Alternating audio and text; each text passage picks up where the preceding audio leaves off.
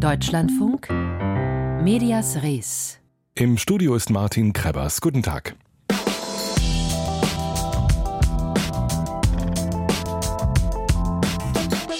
Chinas Geschichte gut erzählen. Dieses Ziel hat Chinas Staatschef Xi Jinping ausgegeben. Und sein Staatsfernsehen setzt das hochprofessionell in Szene. Nein, nicht in China, sondern hier in Deutschland. Wie Chinas Auslandssender CGTN im CNN-Stil Chinas Weltsicht verbreitet, hören Sie gleich. Vorher erinnern wir an eine Warnung des Deutschen Journalistenverbandes aus dem Sommer. Private Reisen in die Türkei seien ein unkalkulierbares Risiko für Medien Medienschaffende. Ein neuer Fall scheint das zu bestätigen.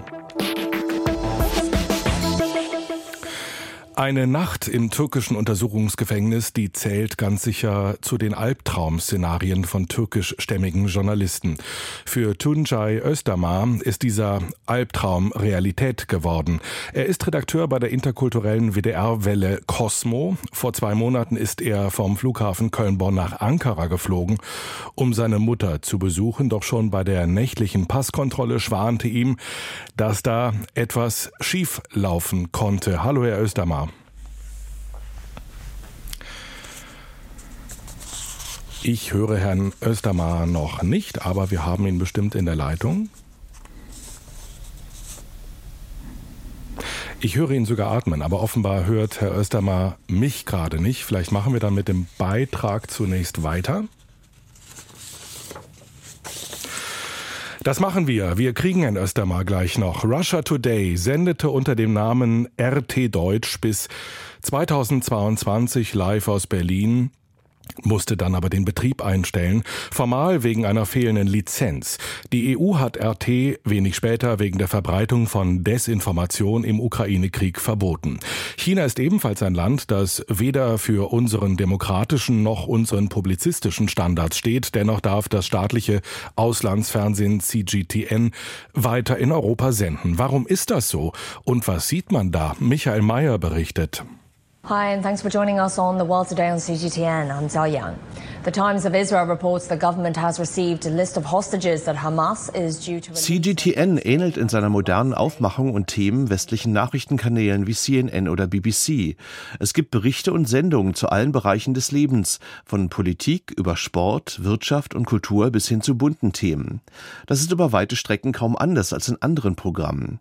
Doch das täuscht, denn dahinter steckt eine ausgefeilte Medienstrategie mit deutlicher Agenda, erklärt der Sinologe und Politikwissenschaftler Björn Alpermann von der Uni Würzburg. Grundsätzlich verfolgt die chinesische ähm, nach außen gerichtete äh, Propaganda immer eigentlich so eine Doppelstrategie äh, bei bestimmten kritischen Themen eben versuchen Argumente des Westens direkt zu entkräften und äh, da eben auch Sympathien äh, im sogenannten globalen Süden zu wecken. Und zum anderen wird aber immer auch versucht, einfach ein positives Bild von China zu zeichnen. Und da wird eben sehr viel mit positiven Bildern gearbeitet. Chinas Geschichte gut erzählen, nannte Präsident Xi Jinping das einmal in einer Rede. Wie das praktisch aussehen kann, zeigte sich beispielsweise vor drei Jahren, als man einen australischen Abenteuertouristen im Programm hatte. Er war mit dem Fahrrad nach Xinjiang gefahren und sah dort, so berichtete er es bei CGTN, keinerlei Unterdrückung der Minderheit der Uiguren. Die Moscheen seien voll gewesen, auch die Sprache werde nicht unterdrückt, berichtete der Tourist. So when you were in Xinjiang, what what did you see there? Uh, all of these things are quite apparent when you're living there or staying there. You can hear the call to prayer four or five times a day. You can see people going in and out of the mosques. Derlei Berichte entstehen nicht zufällig. Reisen nach Xinjiang werden organisiert, Journalisten und Blogger eingeladen. Auf diesen Reisen werden nur die positiven Seiten gezeigt. Auch Gelder würden da teilweise fließen, sagt der Sinologe Björn Alpermann. Erst im September lud China 22 internationale Journalisten und Journalistinnen nach Xinjiang.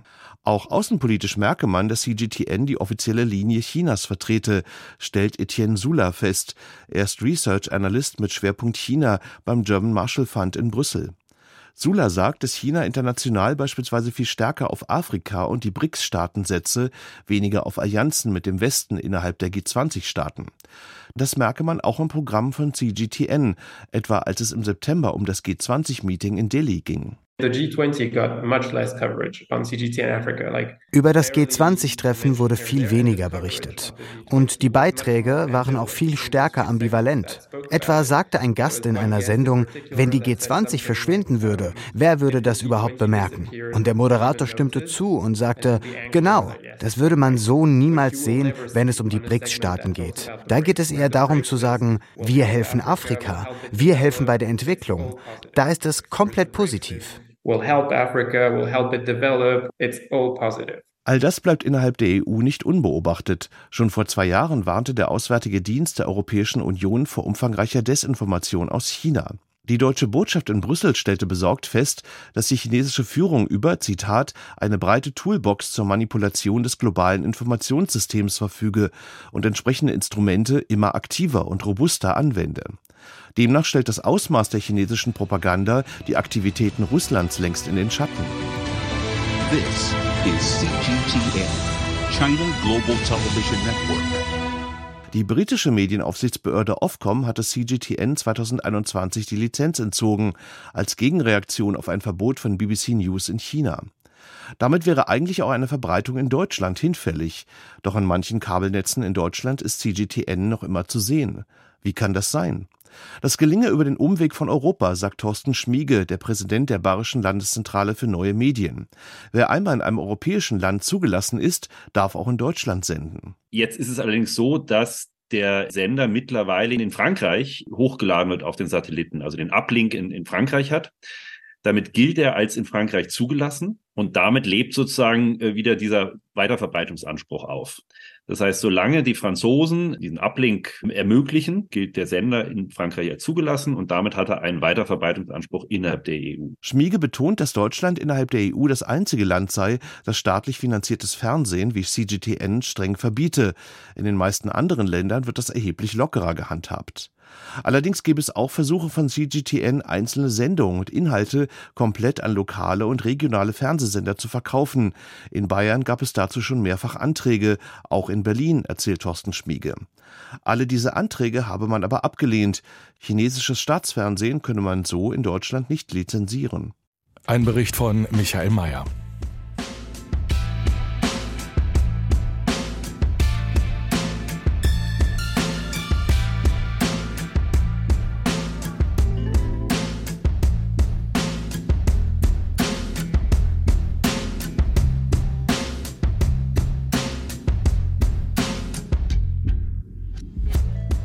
Deutschlandfunk Medias Res. Wir wollten vorhin schon sprechen mit dem WDR-Journalisten Tunjai Özdamar, WDR-Redakteur von der WDR-Radiowelle Cosmo, der vor zwei Monaten vom Flughafen Köln-Bonn nach Ankara geflogen ist, um seine Mutter zu besuchen, doch bei der nächtlichen Passkontrolle dann schon ähm, ihm schwante, dass da etwas schief laufen könnte.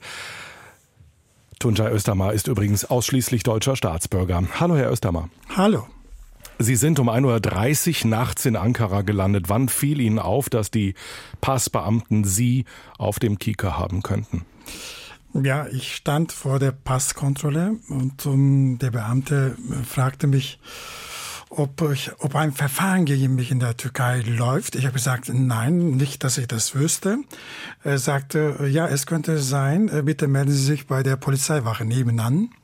Dann bin ich selber, also freiwillig dorthin gegangen und da wusste ich einfach, dass eben ein Ermittlungsverfahren gegen mich läuft in der Türkei und zwar seit 2022. Das haben Sie in diesem Moment in Erfahrung gebracht. Genau.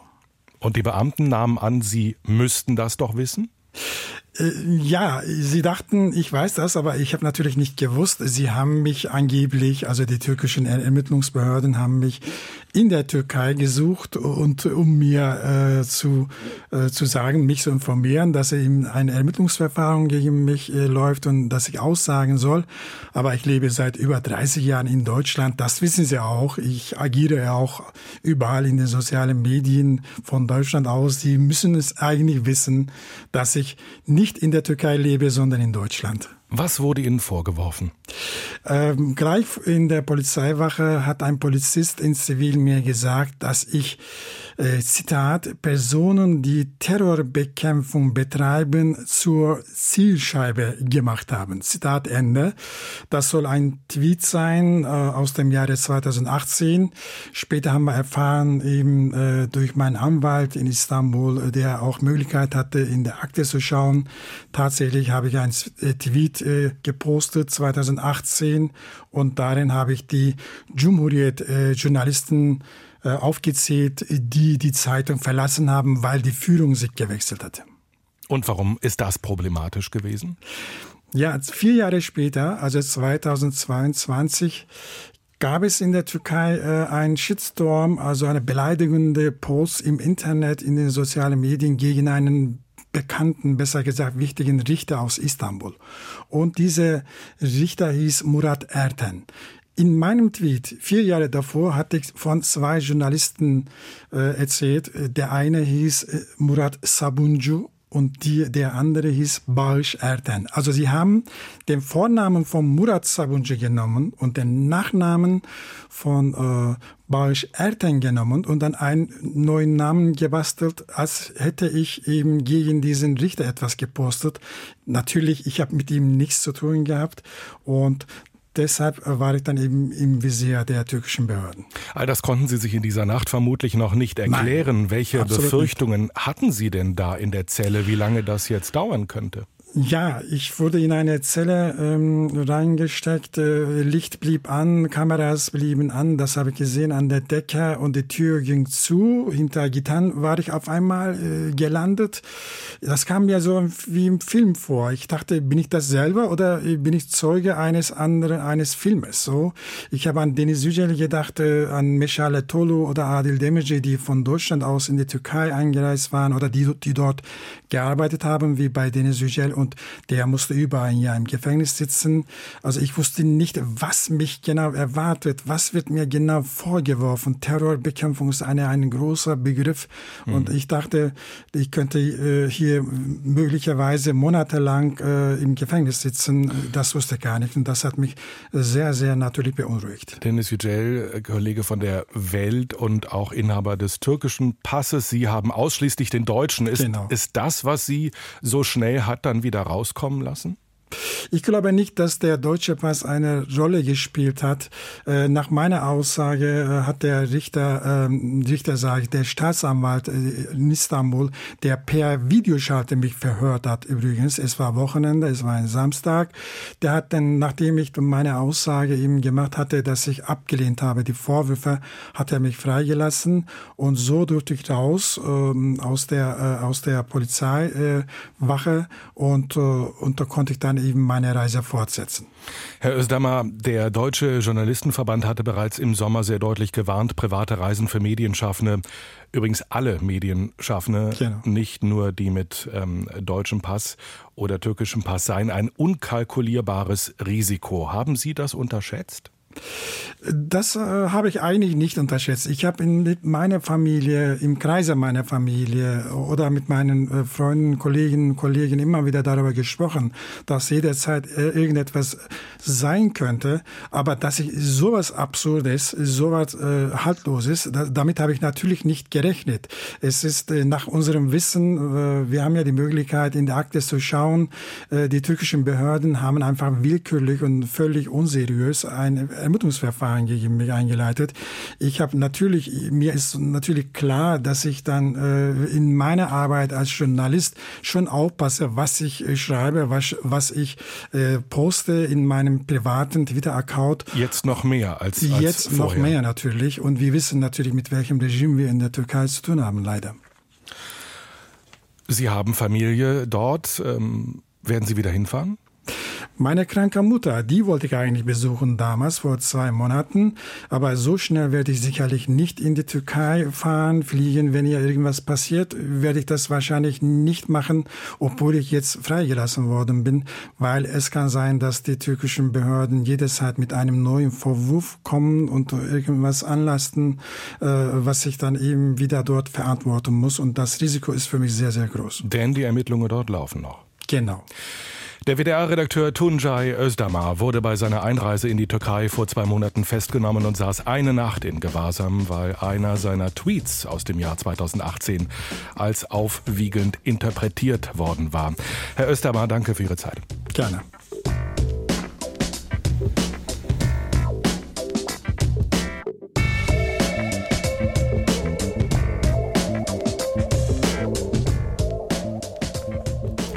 70.000 Menschen treffen sich in den kommenden zwei Wochen in Dubai zur UN-Klimakonferenz. Heute geht es offiziell los. Eine gigantische Veranstaltung, die allerdings nicht nur Tagung, sondern auch Fachmesse ist. Wir Medien haben also viel zu berichten und zu erklären, denn Klimaveränderungen und Zusammenhänge sind komplex. Dazu brauchen wir Wissenschaftlerinnen und Wissenschaftler. Aber wie sehen die Forschenden selbst die Rolle der Medien beim Thema Klimawandel? Werden die der Komplexität gerecht? Das Kölner Media Center, Media Science Center sieht sich als Brücke zwischen Wissenschaft und Journalismus und hat vor der Klimakonferenz dazu einen Erfahrungsaustausch organisiert. Thomas Wagner berichtet.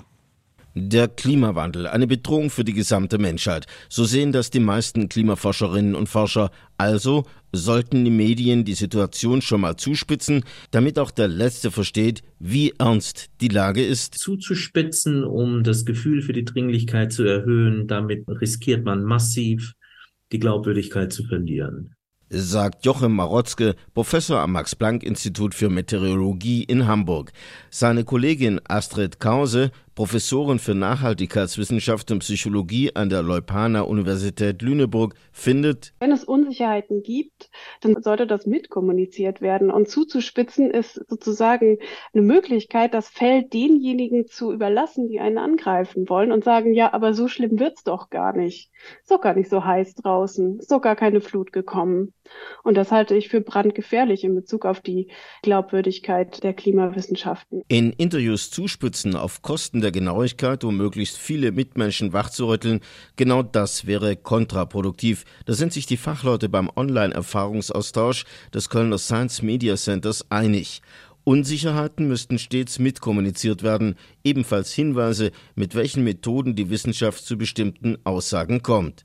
Klingt plausibel und einfach, ist es aber nicht. Jochen Marotzke. Ich habe es auch schon gehabt. Ich kann mich an einmal erinnern, war ein Fernsehteam bei mir und ich stellte fest, also jeder Satz, der länger als sechs Wörter enthalten hat, das wollten die schon gar nicht mehr hören. Die komplexen Prozesse, die hinter dem Klimawandel stehen, in einer Art minimalistischem Häppchenjournalismus zu vermitteln, ein Ding der Unmöglichkeit, so der Hamburger Forscher. Allerdings. Ich sehe doch bei vielen Medienschaffenden, mit denen ich zu tun habe, ich sehe, ich sehe typischerweise die Bereitschaft, dann auch einen Moment länger zuzuhören. Insofern kriege ich dann meistens auch die Zeit gegeben zu antworten. Zwei Minuten sollte für das meiste ausreichen. Äh, das geht. Aber wenn es nur zehn Sekunden sein dürfen, dann funktioniert es irgendwann nicht mehr. Unsicherheit entstehe auch dadurch, dass Menschen manche Aussagen nicht verstehen, sagt die Psychologin Astrid Krause. Also etwas wird 50 Prozent wahrscheinlicher. Zum Beispiel ist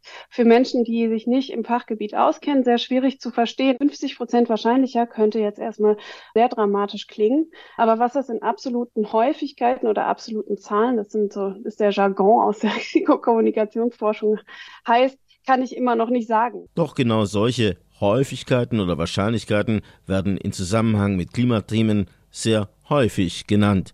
Beispiel die Starkregenkatastrophe, die sich im September in Libyen ereignet hat.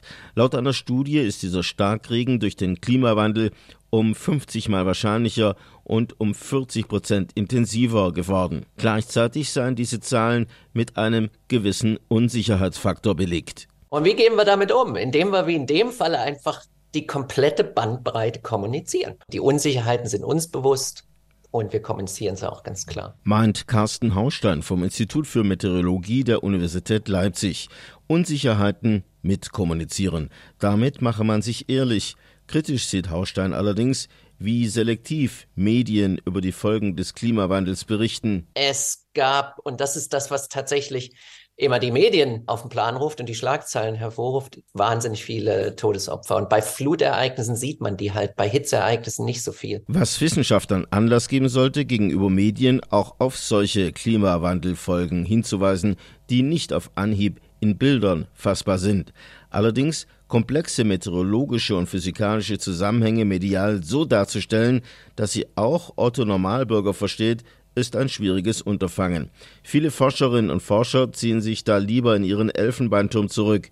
Jochem Marotzke aus Hamburg dagegen findet, der Gang in die Öffentlichkeit in Sachen Klimawandel lohnt sich. Wir leben in der Welt, die da ist. Und ich kann mir meine Öffentlichkeit ja auch nicht schnitzen. Dieses Zielpublikum finden wir vor. Und dann muss ich mich schon anstrengen. Sagt der Klimatologe Jochem Marotzke. Im Beitrag von Thomas Wagner.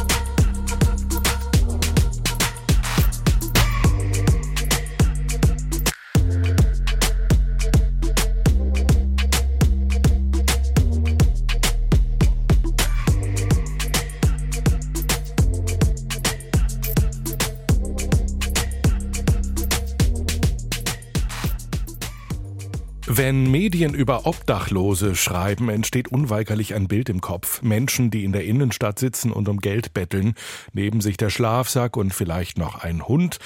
Der Alltag vieler Menschen, die keine Wohnung haben, sieht allerdings ganz anders aus. Umso wichtiger ist es, dass Medien präzise Begriffe verwenden, findet Annika Schneider. Medias Res. Jeden Tag komme ich auf meinem Weg zur Arbeit an Menschen vorbei, die ganz offensichtlich keine Wohnung haben. Also sie liegen in Schlafsäcke eingerollt in den Eingängen von Kaufhäusern. Einer von mehr als 260.000 Wohnungslosen hierzulande, Daniel Z. Die Zahl der Wohnungslosen in Deutschland ist im vergangenen Jahr deutlich angestiegen. Sie haben keine Privatsphäre, kein Geld und oft auch keine Hoffnung. Sie leben auf der Straße, obwohl sie fast noch Kinder sind. Sagen und meinen. Der Sprachcheck. Mehr als eine Viertelmillion Menschen in Deutschland hatte 2022 keine Wohnung. So steht es in einem Bericht der Bundesregierung aus dem vergangenen Jahr. Tendenz steigend. Wenn Medien darüber berichten, zeigen sie gerne Obdachlose in Hauseingängen oder unter Brücken. Aber nur ein kleiner Teil der Wohnungslosen lebt tatsächlich auf der Straße. Im vergangenen Jahr schliefen dem Bericht zufolge 37.000 Menschen unter freiem Himmel oder in Behelfsunterkünften wie Zelten oder Garagen. Die meisten Menschen, die keine Wohnung haben, landen nicht auf der Straße, sondern in städtischen Notfalleinrichtungen oder kommen bei Bekannten oder Familie unter. Diese Betroffenen sind wohnungslos, aber nicht obdachlos. Im öffentlichen Raum sind sie weniger sichtbar als Obdachlose und seltener Thema, obwohl sie den weit größeren Teil derjenigen ausmachen, die von Wohnungsmangel betroffen sind. Das sollte auch die Berichterstattung widerspiegeln, denn die Zahl der Wohnungslosen könnte in den kommenden Jahren weiter zunehmen. Und betroffen sind laut der Bundesarbeitsgemeinschaft Wohnungslosenhilfe immer mehr Familien. Sagen und meinen. Der Sprachcheck bei Medias Res. Annika Schneider aus unserer Medienredaktion und das war Medias Res für heute. Morgen um diese Zeit hören Sie Medien und Nahost, ein Nachredaktionsschluss Spezial. Darin begeben wir uns auf die Suche nach Hoffnung und Perspektiven. Wie lassen sich in Berichterstattung diese abbilden? Wir sprechen mit Steffi Henschke, die für die Zeit aus Israel berichtet, und mit dem Medienpsychologen Frank Schwab. Morgen hier um 15.35 Uhr im Radio und Sie kennen das schon in einer längeren Fassung, auch als Podcast, nach Redaktionsschluss. Mein Name ist Martin Krebers. Ich wünsche Ihnen einen schönen Donnerstagnachmittag.